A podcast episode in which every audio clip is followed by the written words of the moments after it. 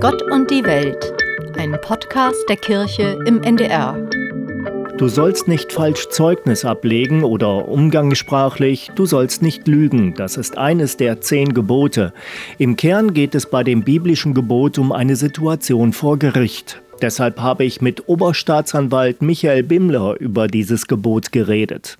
Es ist schon ein Gebot, was mir bekannt ist. Das hängt natürlich mit der Arbeit bei mir auch zusammen. Dadurch, dass ich in der Strafjustiz tätig bin, äh, hat man natürlich häufiger mit Zeugenaussagen zu tun. Darüber war natürlich auch das Interesse da. Das Gebot hatte damals auch schon vor rund 3000 Jahren seinen sogenannten Sitz im Leben am Gericht. Ne? Ja, damals so, das ging ja auch eine ganze Zeit so, dass äh, eine Verurteilung wirklich auch nur aufgrund von Zeugenaussagen zustande gekommen ist, die äh, tatsächlich dann auch eine Anschuldigung bestätigt haben oder nicht. Es gab gar keine großen anderen Beweismittel und deswegen waren eben diese Zeugenaussagen immanent wichtig, um eine Verurteilung zu erreichen.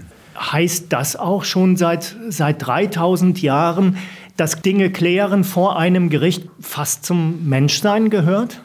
Ich glaube schon, dass es, sobald es eine, ich sage jetzt mal, organisierte Form von, von Menschsein gibt, sobald wir in Gemeinschaft leben, gibt es Konflikte und diese Konflikte äh, werden durch irgendeine Art von Gerichten auch schon seit 3000 Jahren geklärt worden sein. Letztendlich gehört das zu jeder menschlichen Gemeinschaft dazu, dass man Konflikte lösen muss und das äh, wird früh so gewesen sein, dass man versucht hat, da auch Gerichte und Richter einzubeziehen. Quasi für die Zeit nachdem das reine der Stärkere setzt sich durch äh, nicht mehr gelten sollte. Genau, wobei wir alle wissen, auch der Stärkere hat sich in äh, den Gerichten auch lange Zeit äh, durchsetzen können, weil er die besseren Möglichkeiten hatte oder auch Einflussnahmen auf Gerichte gemacht hatte. Wir reden ja von den zehn Geboten als auch so eine Grundordnung für das Zusammenleben. Warum ist das so wichtig, dass das wirklich neben du sollst nicht stehlen und so zu den Grundordnungen unseres Zusammenlebens gehört? Nun, es gibt ja zwei Sachen. Wenn wir es jetzt einmal auf die reine Sache des äh, Zeugnisses vor einer Gerichtsverhandlung beziehen, dann geht es natürlich darum, dass man dem Zeugen wirklich glauben muss und vertrauen muss, was er uns sagt, dass das äh, die Wahrheit ist. Das äh, weiß jeder von uns, das ist schwierig. Es gibt unterschiedliche Konstellationen. Jeder Zeuge könnte auch in einem Gewissenskonflikt stecken zwischen ich belaste jemanden, der mir eigentlich wichtig ist oder aber ich habe eine Belastungstendenz, weil ich tatsächlich von dem selber auch geschädigt worden bin und deswegen auch ein großes Interesse habe, dass der verurteilt wird. Und äh, in einer Gerichtsverhandlung ist es äh, sehr wichtig, irgendwie trotzdem den Zeugen vertrauen zu können und äh, davon ausgehen zu können, dass er die Wahrheit sagt, weil ich nur dadurch eigentlich ein gerechtes Urteil dann auch fällen kann als Richter. Deswegen ist äh, dieses Gebot, äh, nicht Falschzeugnis zu geben, natürlich äh, für Gerichte früher und aber auch heute noch sehr wichtig, dass das eingehalten wird. Und warum ist das wichtiger, dass ich vor Gericht nicht lüge, als dass ich meine Kinder nicht anschwindel, sag ich mal. Da sind wir natürlich in dem Bereich, äh, dass man sagen kann, dieses Gebot wird man wahrscheinlich auch in das Privatleben übertragen können. Langläufig äh, sagt man ja auch, du sollst nicht lügen als äh, eines der Gebote. Was hier für die Gerichte gilt, gilt natürlich im privaten Zusammenleben auch. Es ist so, dass ich immer, wenn ich in Gemeinschaft bin, eigentlich dem, was mir ein anderer sagt, erstmal vertrauen können muss und erstmal dem glauben können muss, was er sagt. Wenn wir uns alle nur noch mit irgendwelchen alternativen Tatsachen und Fake News beschäftigen, dann kann eine Gemeinschaft nicht mehr richtig funktionieren. Wenn ich keinem mehr glauben kann, dass er mir erstmal die Wahrheit erzählt, wird das auch im privaten Umfeld nicht mehr funktionieren. Herr Bimmler, Sie sind Oberstaatsanwalt. Wenn ich meine gesammelte Film- und Fernseherfahrung zusammennehme, dann ist das bei Ihnen jeden zweiten Tag so, dass Sie sagen, wissen Sie, dass Sie unter Eid stehen oder ist Ihnen bewusst, dass Sie gerade einen Meineid ablegen oder so? Ist das alltäglich? Nein, eine Vereidigung von Zeugen ist äh, heutzutage eigentlich überhaupt nicht mehr üblich. Das ist wirklich eine krasse Ausnahme. Das äh, Gesetz sieht eine Vereidigung nur dann vor, wenn die Aussage des Zeugen oder der Zeugin äh, wirklich immanent wichtig für das Urteil ist oder um den Zeugen, wie es im Gesetz heißt, zur Wahrheit anzuhalten. Wenn ich den Eindruck habe, der Zeuge lügt, äh, dass ich sozusagen mit der Vereidigung drohe, damit er sich dann zur Wahrheit leiten lässt. In der Praxis kommt das nicht mehr vor. Wahrscheinlich liegt es daran, dass die Gerichte Gerichte festgestellt haben, äh, dass äh, Zeugen sich durch einen Eid heute nicht mehr groß beeinflussen lassen, ob sie das Aussageverhalten dadurch ändern oder nicht. Und äh, letztendlich ist es aber so, jede falsche Aussage vor Gericht ist eine Straftat, egal ob sie unter Eid gesagt wird oder unvereidigt gesagt wird. Und darüber wird jeder Zeuge vor Beginn seiner Verhandlung belehrt. Er wird vor Beginn seiner Aussage belehrt, dass er die Wahrheit sagen muss, dass er nichts Wichtiges weglassen darf und dass er, wenn man ihm nachweisen kann, dass er hier die Wahrheit nicht gesagt hatte, ihn auch bestrafen kann, egal ob er vereidigt worden ist oder nicht. Allerdings ist es so, dass ein Meineid wesentlich stärker bestraft wird als eine falsche Aussage vor Gericht, die nicht unter Eid. Und wann fordern Sie dann eben doch, dass jemand unter Eid aussagen soll? Ich mache die Arbeit jetzt seit mehr als 20 Jahren und ich habe noch nicht ein einziges Mal beantragt, dass ein Zeuge vereidigt werden soll. Es ist in meiner Laufzeit, ich würde sagen, es war keine Handvoll von Fällen, in denen es tatsächlich zu einer Vereidigung des Zeugen gekommen ist, auch wenn es zum Teil wirklich wichtige Zeugen gewesen sind. Aber es ist einfach inzwischen wirklich völlig unüblich. Ähm, ich musste zur Vorbereitung dieses Gesprächs tatsächlich auch nochmal die Eidesformel nachlesen, weil ich sie so im Kopf gar nicht mehr gehabt hätte. Welche Fälle behandeln Sie denn?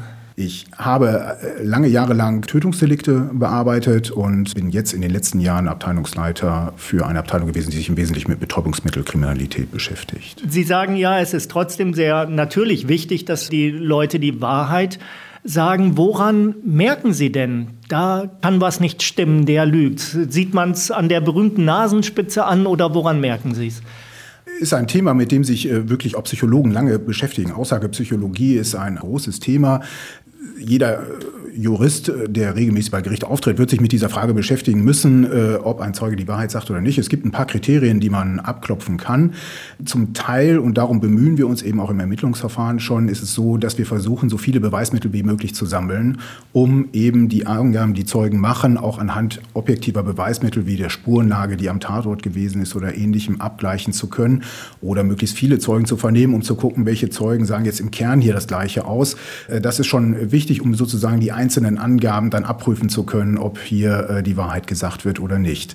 Das Problem mit Zeugen ist es so, dass sie ja auch nicht immer absichtlich lügen, sondern es gilt wirklich die Regel, dass bei einem Verkehrsunfall, äh, wenn zehn Leute den beobachtet haben, zehn jedenfalls in Details abweichende Schilderungen dieses Geschehens kommen, weil jeder Mensch Sachen anders aufnimmt, anders abspeichert, anders merkt. Es hängt mit der Befragung zusammen, ob ich Suggestivfragen stelle oder nicht. Und äh, da sind einfach viele Aspekte, die eine Rolle spielen, um äh, sozusagen den Inhalt der Aussage zu machen. Es wird gar nicht immer bewusst gelogen, sondern es sind zum Teil auch Sachen, die wirklich einfach sich falsch gemerkt worden sind oder falsch wiedergegeben worden sind. Teilweise natürlich auch bewusste Falschaussagen, aber die kriegt man mit, auch wenn man es dann nicht unbedingt immer hinkriegt, den Menschen tatsächlich dazu zu bringen, die Wahrheit dann trotzdem zu sagen. Wie reagieren Sie, wenn Sie wissen, das ist ein notorischer Lügner? Oder Lügnerin. Letztendlich äh, kann ich auch da nur darauf hinweisen, dass eine Falschaussage eine Straftat nach sich führt. Ich habe in Einzelfällen tatsächlich dann auch hinterher Ermittlungsverfahren eingeleitet, weil ich den Eindruck hatte, dass hier in der Hauptverhandlung wirklich bewusst gelogen worden ist. Wenn das wirklich nachgewiesen werden kann, und das ist im Einzelfall vorgekommen, dann werden die im Nachhinein dann auch nochmal bestraft werden für diese falschen Angaben, die hier gemacht worden sind. Spielt da auch schon eine Rolle? Sie sind ja im Gericht denke ich, nicht so wie jetzt im Hemd, sondern in ihrer Berufskleidung. Ich bin überhaupt schon vor Gericht. Ich werde befragt durch einen Staatsanwalt. Wirkt das schon wahrheitsfördernd, sage ich mal?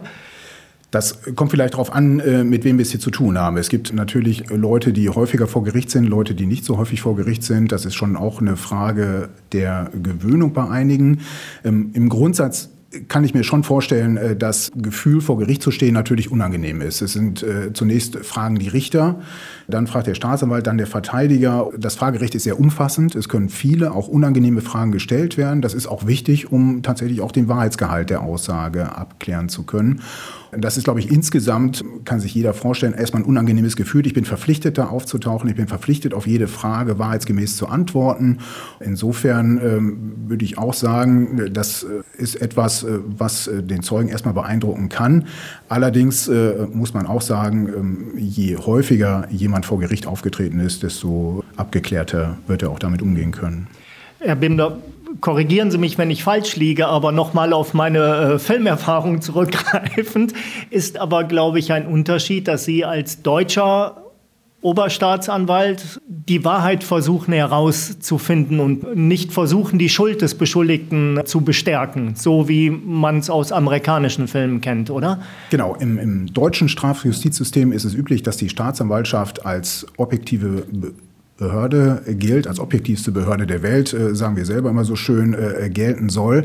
Das heißt, und das steht im Gesetz auch tatsächlich drin, wir sind verpflichtet, alles zugunsten und zum Nachteil des Beschuldigten zu ermitteln. Das gilt auch für die Hauptverhandlung. Auch da sollen wir objektiv würdigen, was zum Nachteil des Angeklagten gilt, aber auch das, was gegen die Schuld von ihm gilt. Und äh, es ist tatsächlich so, äh, dass wir nicht so häufig wie bei einer Verurteilung, aber ab und zu dann tatsächlich auch einen Freispruch beantragen, weil man einfach sagen muss, nach Hören der Zeugen und nach Würdigung sämtlicher Beweismittel, die gekommen sind, reicht das nicht aus, um sich die Überzeugung zu bilden, dass tatsächlich diese Straftat von dem Angeklagten begangen worden ist. Und in diesem Fall ist es dann tatsächlich so, dass man Freispruch beantragt. Und auch schon die Befragung von Zeugen sollte auch dahingehend zu prüfen, ob dieser Zeuge hier wirklich die Wahrheit sagt oder nicht, selbst wenn es ein Belastungszeuge ist.